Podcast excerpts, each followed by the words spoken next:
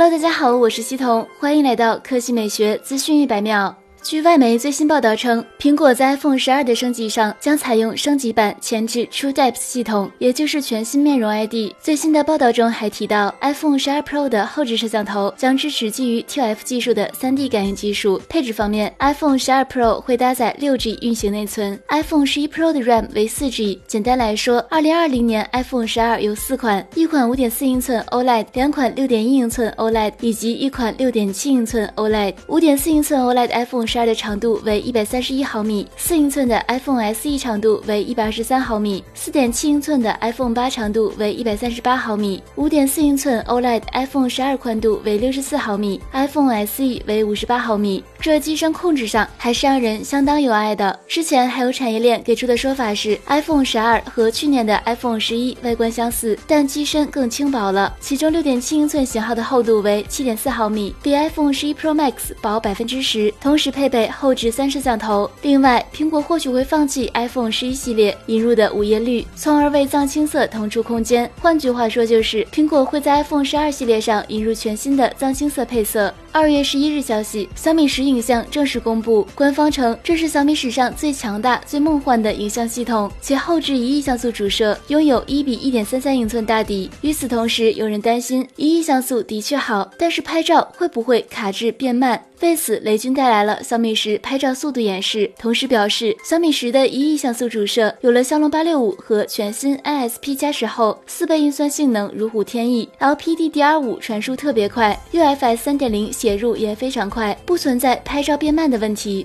据悉，骁龙八六五带来的 Spectra 四八零 CV ISP 每秒可处理多达二十亿像素，每时钟周期可处理四个像素，是上代的四倍，可以拍摄八 K 三十帧视频、四 K HDR 视频、四 K 一百二十帧视频、四 K 慢动作视频、无限时间的九百六十帧超级慢动作视频，并首次在移动平台上实现杜比世界视频拍摄特性。另外，也可以拍摄捕捉创纪录的两亿像素照片。Spectra 四八零新增了新的 EVA 视频分析引引擎用于图像追踪与分析等 HEF 图像格式现在还可以存储深度信息，用于后期改变对焦。其他方面，视频拍摄功耗降低百分之十六，视频降噪像素处理能力增强百分之四十，自动对焦区域增加九倍，纹理捕捉则提升了百分之十八。好了，以上就是本期科技美学资讯百秒的全部内容，我们明天再见。